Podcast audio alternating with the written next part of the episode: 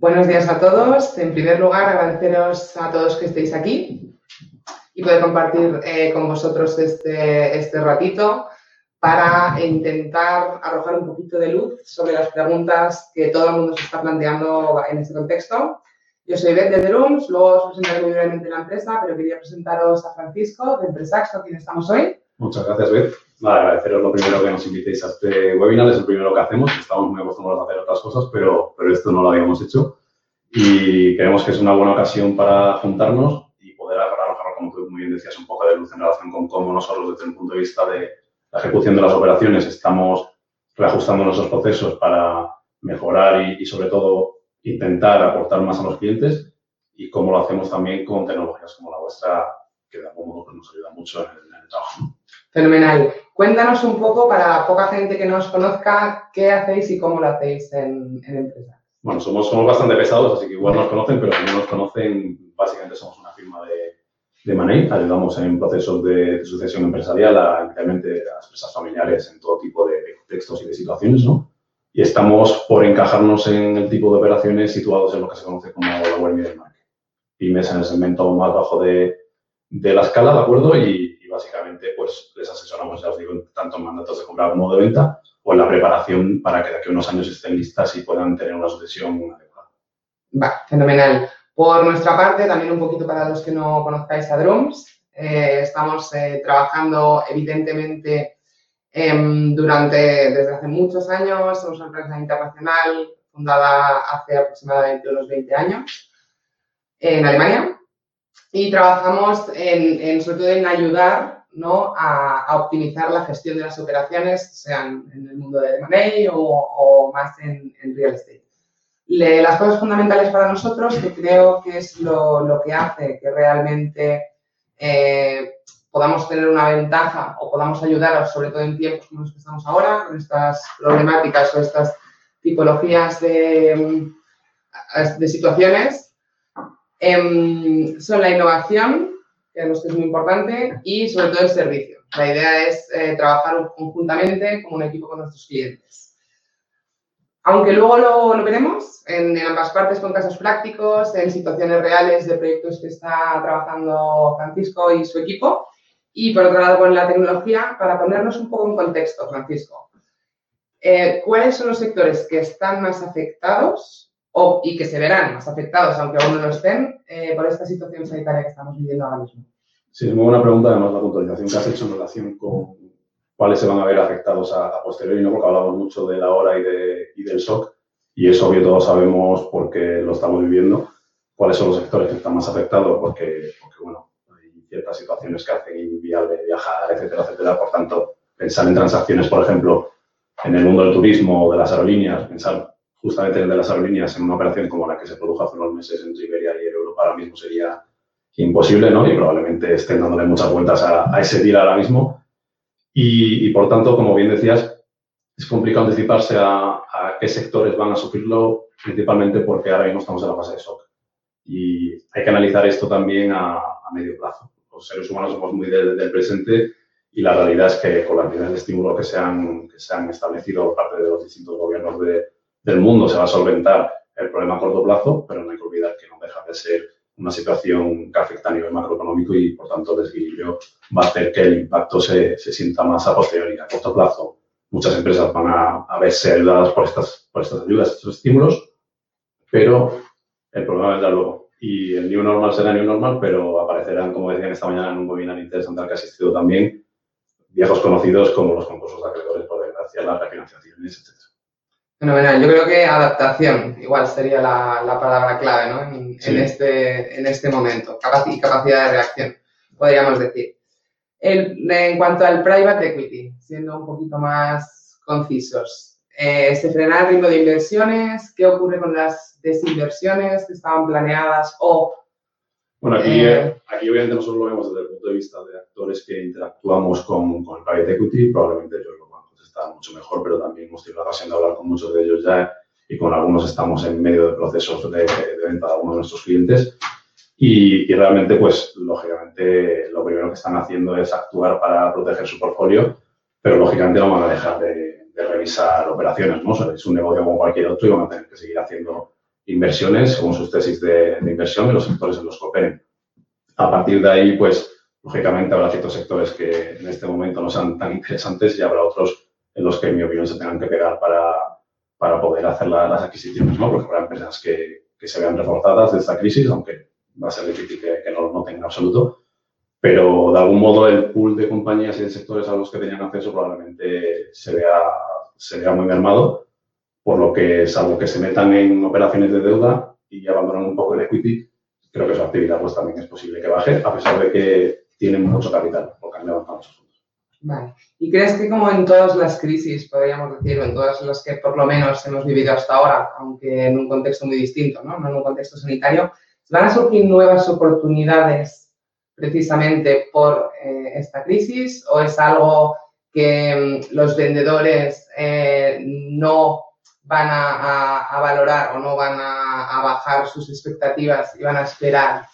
Yo creo que es justo lo que, lo que comentaba, es decir, eh, aquí el problema es que las compañías que están funcionando bien no van a querer aceptar la realidad de que ahora mismo las valoraciones por un tema puramente empírico, es decir, pues, ha habido un descalabro a nivel de, de cash flow, de ventas, etcétera, hay más riesgo, eso lleva a que las valoraciones sean de algún modo inferiores. Eso por un lado y por otro, la expectativa del, del, del vendedor en este caso va a ser complicado desde mi punto de vista que haya, que haya ciertas operaciones, porque caso las seguirá viendo como, siempre. ¿Cómo os afecta, y eso ya es más personal a vosotros, en el día a día, sobre todo esta crisis como compañía? Sí, la, la, cuestión aquí es, eh, luego veremos casos de cómo afectan concretamente a uno de los proyectos que tenemos abiertos y los clientes con los que trabajamos, pero la realidad es que el mundo del M&A y de la ejecución de este tipo de operaciones sigue siendo artesano. Con eso quiero decir que, pues, como cualquier otra industria, tenemos que hacernos la idea de hacer más videollamadas, utilizar más herramientas de todo tipo, etcétera. Y concretamente, por poneros algún ejemplo, nuestro mundo sigue siendo muy, muy manual, ¿no? En el sentido de, pues, email arriba, email abajo, envías un informe un teaser a, un fondo, a un eh, comprador estratégico, y lo analiza una persona, te contesta también por email, en fin, no tenemos una herramienta como Drums, digamos, tan eh, a la orden del día, quizás sí más en la fase de due diligence, que es lo que comentaremos luego, ¿no? Pero yo echo de menos que se incorpore más en la fase de preparación para hacer más ágil todo el proceso. Sí, desde nuestra experiencia y la excepción de algunas compañías, que es verdad que a nivel de digitalización pues, están más avanzadas, eh, los data rooms tradicionalmente solo se están usando en, ya en fase due diligence, podríamos decir, dentro del DIG. Sin embargo, ahora yo creo que con la situación que estamos viviendo, sí eh, estamos viendo cómo toda la evolución que, que, han, que ha surgido en este tipo de plataformas, en los datos virtuales, nosotros podemos hablar evidentemente de nuestra, nuestra evolución de los últimos años, pone a disposición herramientas que nos pueden ayudar eh, a, preparar las, las, operaciones de forma más eficiente, ¿no? O sea, con el Q&A, estableciendo los flujos de, comunicación con el cliente y, o a nivel de análisis. También lo, lo veremos, lo veremos luego con, con, vuestros casos. Fenomenal. Pasemos, eh, si quieres, para entrar un poco más en detalle, em, en, el, en, el, siguiente punto, de centrarnos en, en qué situación se encuentran las transacciones. ¿no? Creo que este era uno de los temas relevantes que nos propusiste comentar para ver en qué fase está, si sigue siendo viable y cómo actuar en cada una. Eso es, la pregunta es efectivamente la situación en la que estamos, eh, qué hacer ¿no? con todos los procesos que tenemos abiertos o incluso si estabas pensando como propietario o como fondo o como compañía adquirir otra, otra empresa. Hay que analizar varias, varios puntos ¿no? para ver si el proceso sigue siendo viable o no o cómo ha afectado las consecuencias del shock y de la crisis que viene al deal, ¿no? Nosotros básicamente esto lo dividimos en cuatro patas. La primera pata es analizar, obviamente, si el proceso se ha iniciado, la fase en la que está el proceso. Es decir, nosotros dividimos, como cualquier asesor de este tipo, la fase de un proceso de, venta a una compañía en tres partes, ¿no? La primera, la de preparación de la compañía. La segunda, la de aproximación a, esos potenciales compradores inversores que hemos detectado en la fase de análisis. Y la tercera, la fase de negociación, en la que ya estamos avanzando con, con varios en los términos del acuerdo ¿no? y, de la, y, de la, transacción. En función de la fase en la que estamos, lógicamente, eh, el peso que va a tener las consecuencias que vamos a ver ahora variarán. En segundo lugar, hay que ver cómo afecta el impacto de la crisis y del shock al sector y a la compañía. No digo al sector y a la compañía porque no tiene por qué ser correlativo, lo normal es que sí, ¿no? Pero obviamente dentro de un sector puede haber compañías que estén mejor y, o peor preparadas y, y variarán en función de su propia naturaleza, de sus estructuras financieras, etcétera. En función de cómo ha impactado el, el impacto en, en, el sector y en la compañía, eso también habrá tenido una consecuencia en, el deal, ¿no? Que ahora analizaremos con, algunos ejemplos. Y a partir de ahí la consecuencia obvia es que el deal se paralice, eh, definitivamente o no, o que simplemente se, ralentice. Por un ejemplo, nos encontramos con, con muchas compañías con las que estábamos hablando hace dos meses, que estaban analizando, o inversores, analizando a algunos de nuestros clientes, y que sencillamente nos dicen que acabaremos en septiembre. O sea, que, esto es una realidad, ¿no? O sea, la principal consecuencia es paralización o, ralentización. Vale, ¿cómo se están viendo afectadas las valoraciones? Porque entiendo que este es un punto crítico para valorar, para decidir sí. si ir para adelante o no. Sí, sí, de hecho es un punto de fricción eh, brutal, ¿no? Eh, como decía al principio, desde un punto de vista meramente empírico y, y técnico, las valoraciones se ven afectadas, ¿no? Eh, una valoración de una compañía se basa en el crecimiento, la rentabilidad, la necesidad de inversión y, y el riesgo. Entonces, lo, lo, lógico es que con, con, lo que ha ocurrido, para empezar, tu crecimiento ya no sea el mismo. Por otro lado, por otro lado, la rentabilidad se está afectada porque estás dejando de vender y, en cambio, tienes una estructura de costes que tienes que seguir asumiendo probablemente. El riesgo aumenta y todo eso determina que, que en un modelo, salvo que seas súper optimista, tenga algún tipo de efecto en, en, la valoración, ¿no? A partir de ahí no hay que olvidar, como siempre, que una cosa es la valoración y otra cosa es el precio. Esto es una perogrullada, pero es la realidad, ¿no? Eh, al final del día, si una compañía está funcionando muy bien y sale reforzada de todo esto, al propietario le va a dar igual que le venga un asesor como nosotros o, o un inversor y le diga que técnicamente su valoración vale menos. Fenomenal. Entiendo eh, que esto, sobre todo, estamos hablando un poco más de operaciones que ya estaban en marcha o, o que habían empezado, por lo menos estaban planteadas. ¿Qué pasa con las que no han comenzado? ¿Cómo estáis viendo sí. esos arranques o, sí, la esto, intención? esto, hablando claramente para nosotros, es malo en el sentido de que eh, toda esta situación hace que, que, las operaciones sean menos viables, ¿no? Y nosotros siempre somos muy transparentes con los clientes y no tiene ningún sentido iniciar una operación a la que no le vemos viabilidad. Entonces, desde el punto de vista de, del vendedor, tiene que plantearse, eh, por supuesto, sus expectativas. Eh, si tiene unas expectativas de valor que no casan con la realidad que nosotros entendemos que, que el mercado le va a ofrecer, pues no tiene ningún sentido iniciar la, la operación. Por otro lado, también tiene, lo, lo, más obvio aquí es analizar cómo le ha impactado directamente a la compañía el SOC y si lo, ha hecho los deberes primero. ¿no? no tiene sentido pensar en una transacción como eh, salvamento o, perdón, como, como estrategia de, escape a, una situación de crisis. ¿no? Es decir, mmm, que venga una compañía y nos diga, oye, me va fatal, eh, busca un comprador, pues oye, habrá algunas que sigan siendo interesantes y, y probablemente haya inversores interesados por un precio adecuado, pero la realidad es que esa no puede ser la estrategia de salida de, de una compañía, ¿no? Lo normal es que primero hagas frente al, al corto plazo inmediato y plantees escenarios para sobrevivir como compañía y una vez que lo hagas, venga a nosotros y planteate si la transacción sigue teniendo sentido. Y como comprador, pues lógicamente, si no se inicia la transacción, probablemente les haga ocurrir a todos los fondos de private equity, ¿no? Tienen sus tesis de inversión, sus sectores favoritos, tendrían un montón de deal y la realidad es que habrán tirado de la mesa todo lo que tenían encima y han empezado de cero a repensar.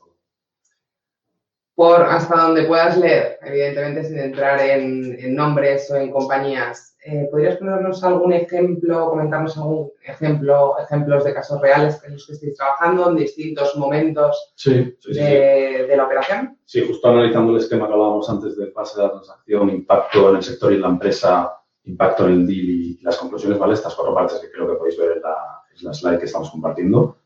Eh, una empresa con la que estamos trabajando desde hace años y que ha salido muy beneficiada es una empresa. Esta empresa se dedica a la producción y fabricación de filamentos de plástico, lo que sería el consumible de, una impresora normal, la cinta de impresión. En este caso son filamentos. Y a esta empresa le está yendo, está yendo genial. Ha facturado hasta abril lo mismo que en todo el año pasado, ¿no? ¿Por qué? Porque esta compañía hace un año resolvía otro tipo de problemas, es decir, eh, era su tipo de cliente era do it yourself, eh, todavía no estaba el mercado suficientemente maduro y ha madurado de golpe como otros tantos sectores. ¿Por qué? Porque la ruptura de la cadena de suministro ha hecho que la impresión 3D pase a ser un tema fundamental, ya sea para impresión de material sanitario de protección, para piezas o lo que fuese de, de la industria, ¿no? Y que ya no pueden venir de China o de donde sea. Y en este caso, pues, eh, ya ha salido muy beneficiado, con lo cual el impacto del SOC bueno, impacto en el deal, en este caso estamos en la fase de preparación a raíz de todo esto, de, todo el crecimiento que está teniendo como consecuencia de la crisis, hemos decidido buscar inversor.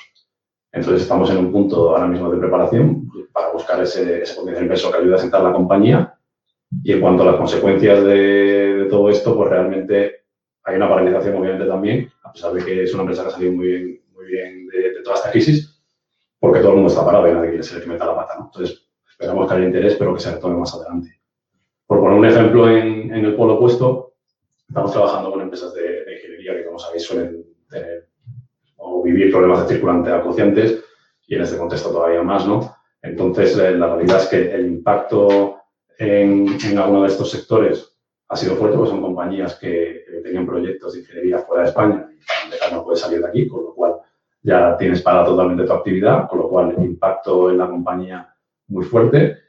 En, tenemos dos empresas de ingeniería, una de ellas ha salido mejor y otra peor. La, la primera, eh, hablamos de una empresa familiar que va a poder sobrevivir esto porque tiene una estructura financiera muy buena, muy saneada, no tiene deuda, tiene una caja excedente con consecuencia no reparte de dividendos en los últimos años, con lo cual eh, en este proyecto concretamente estamos en la fase de aproximación y simplemente esperamos que se ralentice. Hay una segunda derivada y tampoco me quiero enrollar mucho, que es que estamos ante una empresa familiar que está explorando la venta como, como medida para, para incorporar la, la sucesión a, a, su empresa, pero tampoco tiene una pisada brutal ¿no? por, por salir. ¿Qué ocurre aquí? Que el potencial comprador de hace un mes le podía plantear un valor y ahora va a plantear menos. Como no tienen esa necesidad, pues probablemente la operación se acabe paralizando, siendo claro, ¿no? Esta es una empresa que os mencionaba de ingeniería que lo está pasando más, eh, o sea, peor, simplemente por esos problemas de circulante, pues simplemente eh, lo que ha ocurrido es que el proyecto de venta se pone de lado porque lo primero es lo primero y lo que tiene que hacer es refinanciarse y, asegurar su viabilidad. ¿no? Sigue siendo una empresa interesante y con esto quiero decir que, a diferencia de otras crisis, los fundamentales de las compañías siguen estando ahí. ¿no? Entonces, esta, este shock les afecta, pero siguen siendo empresas con proyectos interesantes, clientes interesantes. Lo ideal, una vez que eh, acudan a resolver el corto plazo, es que el interés de los inversores vuelva, vuelva a estar. Bueno, al final, mientras la crisis sea pasajera, eh, no, claro. no, no, va a afectar, evidentemente afecta ahora, en a corto plazo, pero la expectativa no es buena o medio buena a, a medio plazo. Fenomenal. Por, eh, vistos los ejemplos, focalizarnos un poco. Eh, ¿Qué hacer? ¿Dónde centráis el análisis en estas circunstancias? Sí, justo aquí nos ayuda mucho el, el tema del que vamos a enseñar así más y más tarde la herramienta de, Eh, básicamente porque ahora mismo eh, hay que centrarse en analizar los, los cash de la compañía y plantear distintos escenarios. Como, como vendedor y como comprador el análisis es muy similar, hablo desde un punto de vista puramente financiero, ¿vale? Luego comentaremos también en una view, pues quizás desde el punto de vista más político, laboral, fiscal, donde habría que mirar teniendo en cuenta todo lo que está ocurriendo. Pero desde un punto de vista financiero, lógicamente, eh, hay que analizar cómo está cerrando la compañía en el corto plazo y cómo le está afectando a nivel de clientes y, y proveedores. Me explico. Eh, ¿Qué quiero decir? El problema de esto es que muchas pymes muchas veces no hacen cierres mensuales o trimestrales, ¿no? Pero hay que forzarse a hacerlo para poder analizar como comprador sobre todo cómo está evolucionando la compañía y si los problemas que está teniendo y que estamos observando ahora mismo en las cuentas vienen exclusivamente por el shock o ya hace un año estaba teniendo problemas de crecimiento, ¿no? Para esto, pues, viene muy bien analizar los últimos 12 meses, no solo de año a año, ¿vale? Por otro lado, hacer un, revisar mucho mejor el aging de, de clientes y proveedores, eso es fundamental para prever potenciales problemas de impago y, en su caso, tener que, que provisionar. El tema de la estructura de costes hay que revisarla, sin duda, para, para ver si necesitamos aumentar nuestra tesorería o refinanciarnos ahí la estructura de costes fijos, pues como digo, hay que, hay que revisarla, sobre todo porque hay que plantarse siempre teniendo en cuenta que, como decías, tú tienes que ser un punto de inflexión en la historia de la humanidad en el peor escenario.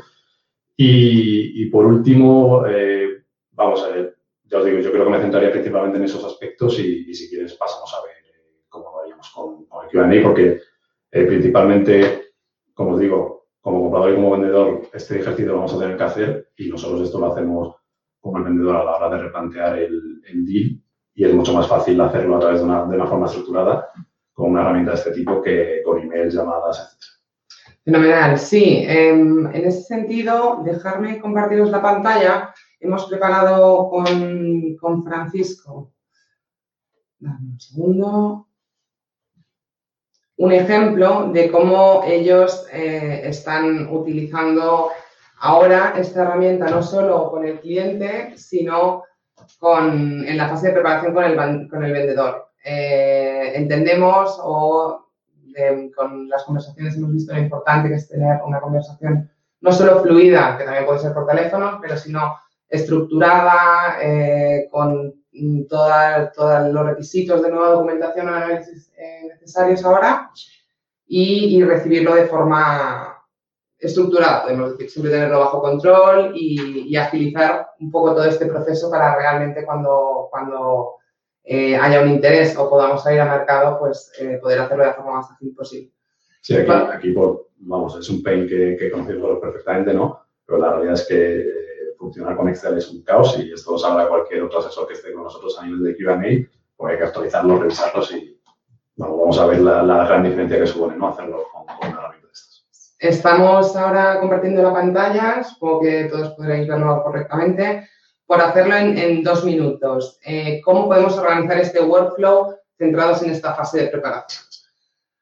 Em, con la herramienta que tenemos de QA podéis organizar eh, un flujo flexible de, preguntas y respuestas, podríamos decir, o de comunicación, en este caso con el vendedor, donde simplemente con los steps que queramos, que queramos poner en función un poco de las personas implicadas, podemos configurar lo que os decía, el flujo automatizado. Aquí muy rápido, para que solo veáis un ejemplo en la, en la pantalla, pues podemos tener pues eh, empresas por, una, por un lado, eh, liderando la operación, la gestión de todas las operaciones, como estamos trabajando con vosotros en este momento, al vendedor, asesor legal y otros posibles asesores. Por centralizarlo un poco en, los eh, procesos que estamos trabajando ahora con vosotros, ya que estáis liderando todas las preguntas o todos los comentarios que pueden venir de todos los, los distintos asesores en este caso, centralizarían en Empresax de forma automática y a partir de aquí se mandarían a cada uno de los equipos eh, que tiene que, analizarlo de forma, de forma concreta, pues si es un tema más legal, de impuestos o, un tema puramente financiero, ¿no? Configurar el workflow, lo que tendremos es lo que tendremos es la capacidad de, de, generar las preguntas y respuestas directamente sobre los documentos, si queremos hacer actualizaciones, os lo voy enseñando en, pantalla muy rápido, pero de vincular, por ejemplo, haciendo una pregunta, eh, revisar estado, vamos a hacer un, ejemplo y enviarla y como todo este workflow eh, va a ir pues, a equipo financiero, distribución automática y desde aquí podremos contestar esa pregunta o adjuntar los, los nuevos archivos, datos actualizados, etc de una forma siempre, siempre controlada. Ya os digo, ¿eh? por daros una, pincelada muy rápido, esto nos permite obtener un control total eh, sobre, sobre todo el workflow de esas preguntas, puntos de índice y, un poco eh, controlar todo, todo este estado. Luego entraremos más en detalle con Findings Manager en la parte más analítica, em, pero coméntanos un poco más en detalle en qué puntos nos centramos, en qué documentación es la que tenemos que actualizar y realmente las claves eh, a tener en cuenta ¿no? para, avanzar o para prepararnos dentro de este contexto. Sí, eh, quizás más a nivel de, a nivel de due diligence, es decir, en el momento ya que hemos pasado la, preparación y estamos en, la fase de, analizar toda la información de la compañía target o la que estamos facilitando la información de nuestro cliente al comprador, probablemente en todo este contexto se tengan que esmerar mucho más y tengan que trabajar mucho más los, especialistas en las áreas laboral, fiscal, contable, etcétera, ¿no? Y, en ese sentido, por toda la maraña y legislación legislativa que está saliendo, con el objetivo, lógicamente, de, de apoyar, vamos a entrar en si funciona o no, a las empresas, pues probablemente a través de herramientas como Finance haya que familiarizarse con conceptos como muerte, eh, aplazamiento de deudas tributarias y, cotizaciones, en fin. Eh, probablemente habrá que revisar con lupa los contratos con clientes y proveedores para, ver si hay algún tipo de cláusula o cómo se regula la, resolución de estos contratos, si se prevé la fuerza mayor, que quizás ese es un concepto muy relevante a la hora de utilizar findings, ¿no? Para ver si, si encontramos documentos que lo incluyan y, por qué lo incluyen, ¿no? En fin, eh, hay distintos conceptos que siempre han tenido importancia en este tipo de procesos, pero que en el actual contexto van a ser mucho más, más importantes, ¿no?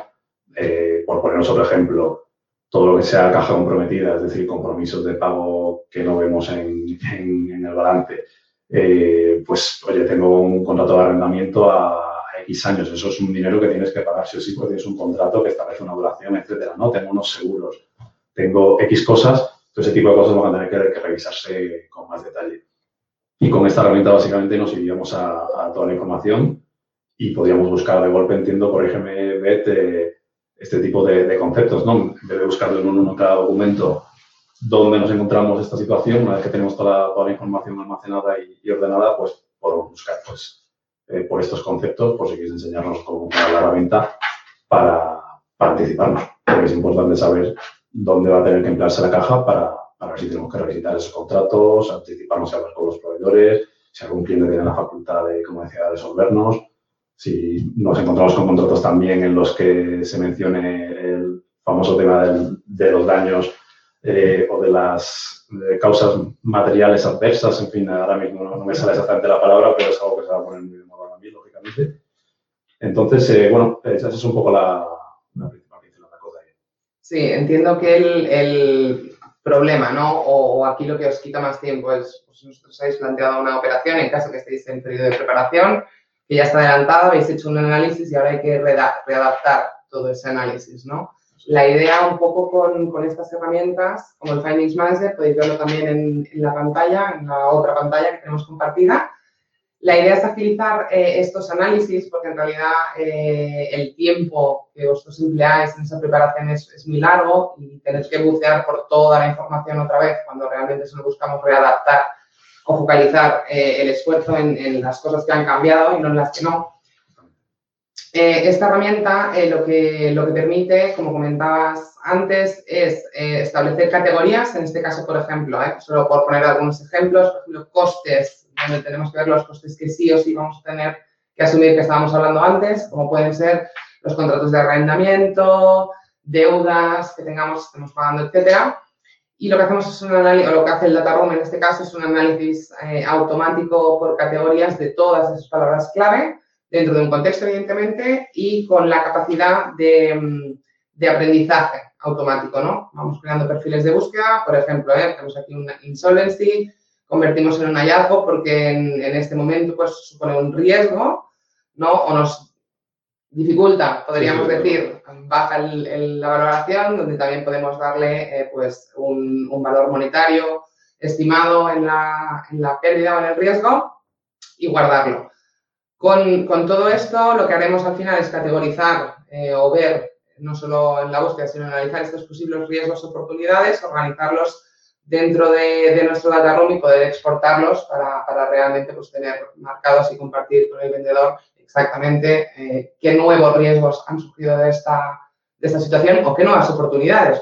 Podríamos ver, por ejemplo, en el, en el caso de, de la empresa de 3D, 3D que estamos, que estamos viendo. Solo era, ya os digo, haceros una, una pincelada a nivel técnico. Evidentemente, eh, tendremos más ocasiones de ver las funcionalidades en detalle, en casos concretos, que seguro vamos a, vamos a hacer en, en próximas sesiones. Por mi parte, te pediría un poco de resumen y no resumen de todo, que ya lo has comentado muy bien, pero puntos clave. Y sobre todo pautas, vamos a decir, ¿no? O, qué hacer, cómo actuar a partir de ahora. Yo creo que el esquema es ese, ¿no? Eh, o la cascada es empezar por si la, si la transacción se ha iniciado y por ser muy breve, la fase en la que está, eso va a determinar en gran parte eh, si, si es viable o no cómo ha impactado al sector, cómo ha impactado a la compañía, y hago la diferencia porque no tiene por qué ser correlativo, ¿de acuerdo? Cómo ha impactado todo esto al bill, la tercera pata, y en función de eso, pues las consecuencias que, que tiene, es decir, si seguimos o no seguimos con, con el bill o si simplemente se, se, ralentiza. Ese es un poco el, un poco el resumen y, nada más. Eh, yo creo que las pautas a nivel financiero también están, están claras. De, el corto plazo es muy importante, pero no hay que olvidar que hay que, estar siempre muy pendiente también del medio y del largo plazo y, de, sobre todo, si estamos buscando refinanciarnos, etcétera, mostrar que seguimos siendo una compañía de fundamentales fuertes y que pues, este shock es un shock, pero que vamos a salir reforzados. Y nada más, por acabar quizás con una nota un poco positiva, eh, que pues, bueno, hemos salido de otras crisis muy graves, ¿no? Esta es especialmente grave probablemente, pero el ser humano es muy resiliente y, muy creativo y estoy seguro que también van a hacer un montón de, de oportunidades y de mejoras para, la sociedad. Con lo cual, oye, no nos queda más que, que trabajar y ser optimistas. Fenomenal.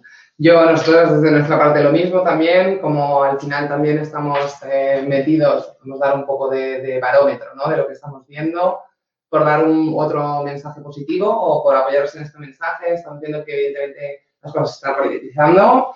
Eh, no es el momento igual para, para, hacer todo lo que estaba planeado, pero sí hay muchas cosas que se están iniciando.